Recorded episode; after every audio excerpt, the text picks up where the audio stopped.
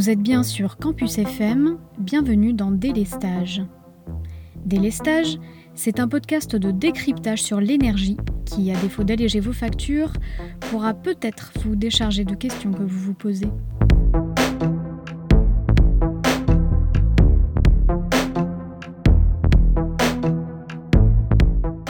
Dans cet épisode, on poursuit la série consacrée au nucléaire en abordant ici le sujet de la sûreté. Alors d'abord, pourquoi parler de sûreté et non de sécurité nucléaire? La sécurité nucléaire internationale vise à se protéger des actions d'origine malveillante, donc tout ce qui est accès non autorisé, vol de matière nucléaire, actions de sabotage, concernant des éléments radioactifs ou bien des installations qui les contiennent. Elle regroupe donc les mesures de prévention, de détection et de réaction vis-à-vis de ces actions. La sûreté nucléaire, elle, porte sur la prévention des risques d'accidents liés à l'exploitation des installations nucléaires, comme la défaillance fortuite d'un matériel, une erreur humaine, une agression naturelle comme un séisme, ainsi que sur la limitation des conséquences des accidents qui se produiraient malgré les dispositions de prévention mises en place. Dans ces deux domaines, donc, on vise un même objectif, qui est de protéger les personnes et l'environnement vis-à-vis du risque radiologique, mais les événements initiateurs considérés vont être différents. J'ai pour ma part fait le choix de vous parler de risques liés plus intrinsèquement au fonctionnement de la centrale et leur prévention. C'est donc le domaine de la sûreté nucléaire. Qui, en France, est en charge de la sûreté nucléaire? Peut-être avez-vous déjà entendu parler de l'ASN, Autorité de sûreté nucléaire. Il s'agit d'une autorité administrative indépendante qui assure au nom de l'État la mission de contrôle de la sûreté des centrales nucléaires de production électrique. Concrètement, cela oblige EDF, l'exploitant de ces centrales, à obtenir préalablement l'autorisation de l'ASN lorsqu'il souhaite par exemple effectuer une modification matérielle sur l'une d'elles, ou bien à l'occasion de chaque réexamen périodique, étendre de 10 ans supplémentaires leur durée de fonctionnement. EDF doit également obtenir l'aval de l'ASN pour mettre en service un nouveau design de centrale nucléaire, comme celui de l'EPR par exemple. Pour réaliser ce contrôle de la sûreté, l'ASN s'appuie essentiellement sur l'Institut de radioprotection et de sûreté nucléaire, l'IRSN. C'est l'expert français en matière de recherche et d'expertise sur les risques nucléaires et radiologiques. Dans ce cadre, l'IRSN, qui a le statut d'établissement public à caractère industriel et commercial, réalise pour l'ASN l'expertise technique des dossiers concernant la sûreté transmis par EDF. Si on résume, en France, le contrôle de la sûreté des centrales est assuré à la fois par l'IRSN, qui a le rôle d'expertise, et par l'ASN, à qui revient la prise de décision. Mais ces deux structures sont juridiquement indépendantes. Dernièrement, un amendement à la loi dite d'accélération du nucléaire prévoyait la disparition de l'IRSN en la fusionnant avec l'ASN. L'objectif était d'accélérer les démarches administratives, de raccourcir les délais d'instruction et ainsi d'obtenir des autorisations plus rapidement concernant les installations nucléaires. Autre dérive de cet amendement, les avis de l'IRSN n'auraient plus été rendus publics, comme c'est le cas aujourd'hui, par souci de transparence démocratique. L'amendement a heureusement été rejeté, enfin pour l'instant, jugeant que, je cite, l'organisation duale actuelle répond aux exigences de déontologie qui s'imposent à l'expertise scientifique et technique. Si le sujet vous intéresse, je vous ai glissé le lien en fin d'épisode où vous pouvez retrouver le détail de l'avis rendu sur cet amendement. Revenons-en maintenant à la sûreté nucléaire. Quelle est la place d'EDF sur ce sujet? Eh bien, le Code de l'environnement précise qu'EDF est responsable au premier chef de la sûreté de ses installations. Idem pour les autres exploitants d'installations nucléaires, comme euh, Orano pour les installations du cycle de combustible, ou le CEA pour ses réacteurs d'expérimentation, ou encore l'ANDRA qui exploite des installations de stockage de déchets nucléaires. En pratique, dans le cas d'EDF, ce principe se décline selon une chaîne de délégation de pouvoir et de responsabilité, depuis la direction de l'entreprise jusqu'à la direction du site, responsable en premier lieu de la sûreté de l'installation. Mais de quel danger parle-t-on exactement? Pour bien comprendre, il faut revenir à la définition de radioactivité. La matière est composée de molécules, elles-mêmes composées d'atomes. L'eau, par exemple, est composée d'une multitude de molécules d'H2O, elles-mêmes composées de deux atomes d'hydrogène H et d'un atome d'oxygène O. Certains atomes sont stables et ne changent pas. d'autres sont instables. En gros, ça veut dire qu'il referme un surplus d'énergie qui se libère sous forme d'un rayonnement invisible, entraînant l'éclatement de l'atome instable en deux autres plus légers. C'est ce qu'on appelle la radioactivité. Il existe plusieurs types de rayonnements, d'intensité différente et au pouvoir de pénétration variable. Il existe d'ailleurs dans la nature de la radioactivité, mais d'intensité telle qu'ils ne sont pas dangereux pour les humains ou l'environnement. On en a parlé dans l'épisode 11, le fonctionnement d'une centrale nucléaire s'appuie sur le phénomène de fission nucléaire. La fission consiste à faire en sorte qu'un atome instable, justement, l'uranium ou le plutonium dans ce cas, éclate en deux noyaux plus légers, libérant ainsi beaucoup d'énergie et de rayonnement radioactif. Il faut en plus imaginer que dans le cas d'une centrale nucléaire, ces réactions de fission se produisent en chaîne les rayonnements produits par une fission nucléaire de ce type ont un fort pouvoir pénétrant et peuvent ainsi s'avérer extrêmement dangereux pour les individus. Ils sont même délétères pour l'ADN des cellules. Le combustible neuf, lui, ne présente pas vraiment de risque radiologique pour l'individu. On peut se tenir à côté sans protection. Le risque apparaît donc dès le démarrage de la centrale et la formation de ces éléments fortement radioactifs. Mais un risque potentiel va perdurer durant toute la vie de la centrale, tant que celle-ci contiendra du combustible, qu'il soit dans le cœur du réacteur ou en piscine d'entreposage, contenant le combustible usé. Même lorsque la centrale est définitivement arrêtée et le combustible évacué, il persiste un risque. Car de la contamination s'est déposée dans certains circuits de la centrale et pourrait amener à de la contamination du personnel durant ses activités de démantèlement. Et donc, tout le boulot de la sûreté nucléaire, c'est de prévenir toute exposition de la population ou de l'environnement à ces éléments radioactifs, en rendant extrêmement improbable la survenue de rejets à l'extérieur de la centrale. Alors ça peut passer par des dispositions matérielles ou organisationnelles, mais ce durant toutes les étapes de la vie de la centrale. En cas d'accident, malgré tout, la cellule de crise est activée et l'IRSN est sollicitée pour conseiller les autorités. Elle va évaluer la situation, comment celle-ci pourrait évoluer et potentiellement amener des rejets. Et si ce risque est jugé suffisamment élevé, il peut être conseillé au préfet, sur la base d'une estimation de ces rejets et de calcul de propagation compte tenu des prévisions météo, de mettre préventivement à l'abri les populations d'une certaine zone. Puisqu'en cas de rejet radioactif dans l'atmosphère, cela peut entraîner irradiation et contamination, notamment atmosphérique.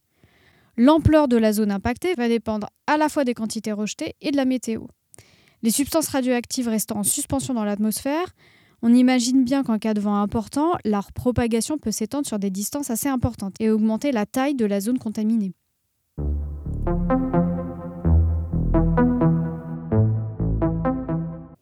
Bon, jusque-là, on envisageait le pire scénario, les rejets radioactifs dans l'atmosphère.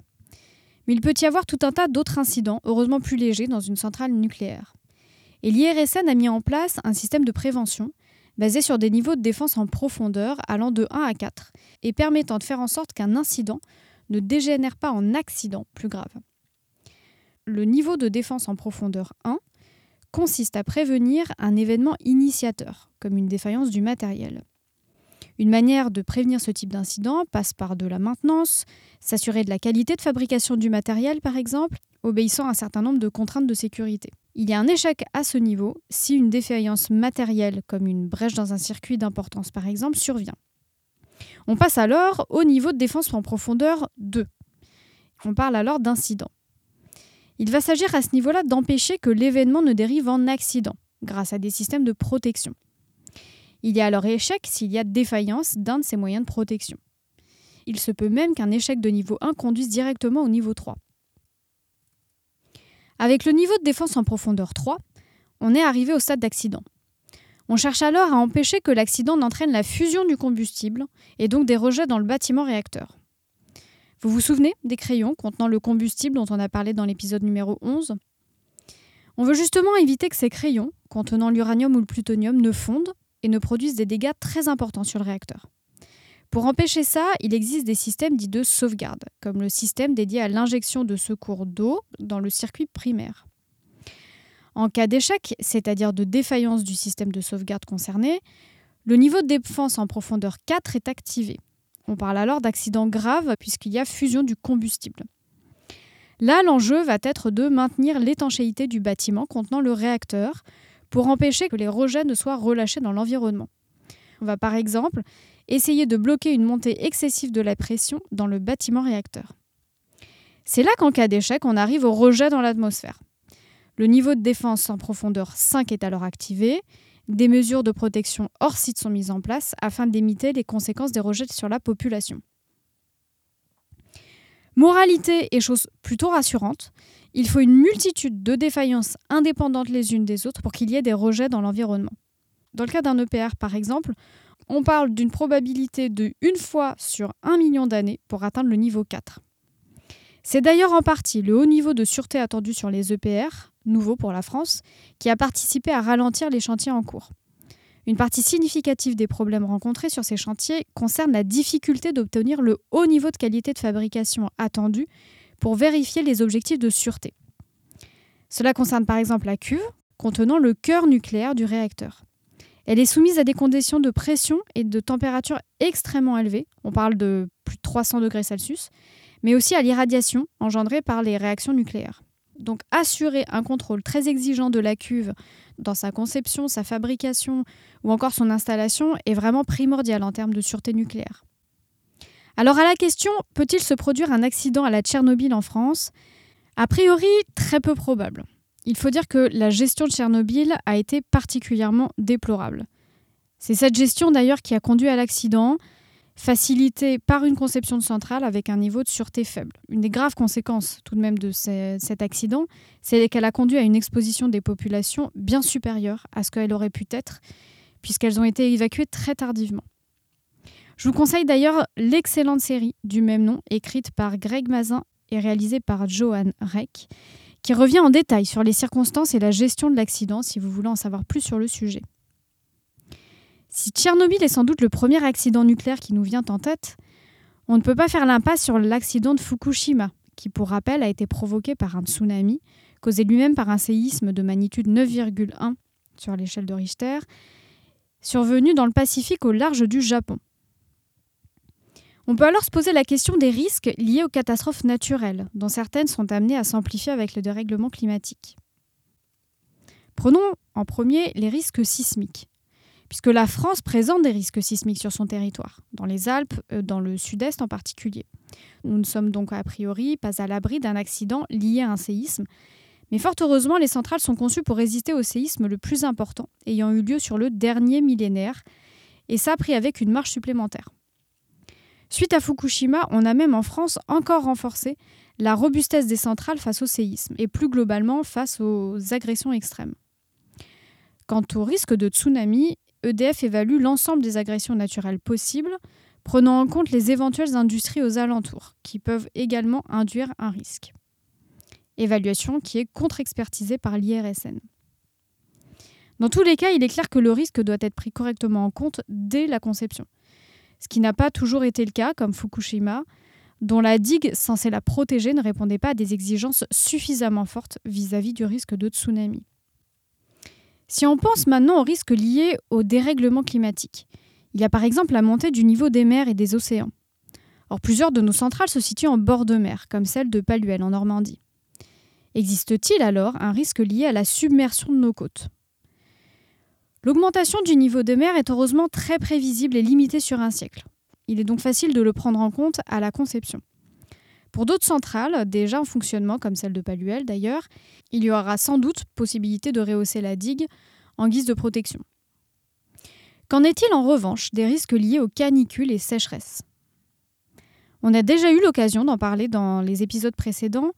L'eau prélevée dans le cours d'eau à proximité de la centrale est destinée à refroidir le réacteur et les piscines d'entreposage des combustibles et rejetée dans ce même cours d'eau à une température plus élevée. Or, en cas de canicule, la température des cours d'eau augmente, limitant la température des rejets en eau de la centrale, qui, si elle est trop élevée, peut impacter la faune et la flore aquatique. Alors vous me direz, ça n'a pas grand-chose à voir avec la sûreté proprement dite, mais cela relève plus de dégâts environnementaux potentiels dus aux canicules. Par contre, il existe bien un enjeu de sûreté lié aux canicules, mais pas directement sur le refroidissement du cœur. Cela concerne plutôt le bon refroidissement des systèmes de sûreté, en particulier des systèmes des niveaux 3 et 4 de la défense en profondeur dont on a parlé plus tôt, est censé intervenir en cas d'accident. En guise d'adaptation, EDF effectue des modifications pour renforcer la robustesse de ses systèmes aux canicules, en remplaçant des échangeurs thermiques par des modèles plus gros par exemple. La prise en compte des effets du dérèglement climatique est devenue un gros enjeu pour EDF qui doit mener des études approfondies pour les prévenir. L'une des mesures d'adaptation est de concevoir les futures centrales en bord de mer plutôt qu'au bord d'un cours d'eau. Voilà, c'est la fin de ce 13e épisode. J'espère qu'il vous aura intéressé et éclairé. J'imagine que je vous ai déjà assommé avec bien trop d'informations. Mais pour terminer, je me suis demandé pourquoi, nous les Français, étions si mal informés, et formés même, vis-à-vis des risques nucléaires alors que nous vivons dans l'un des pays les plus nucléarisés du monde. J'ai pour ma part découvert beaucoup de choses sur le sujet en préparant l'émission. Les habitants proches des centrales bénéficient de plus d'informations que la population en général et sont par exemple invités à récupérer des pastilles d'iode en pharmacie. Mais saviez-vous par exemple qu'il existe une échelle, l'échelle INES, une sorte d'échelle de Richter de l'incident ou accident nucléaire qui mesure sa gravité?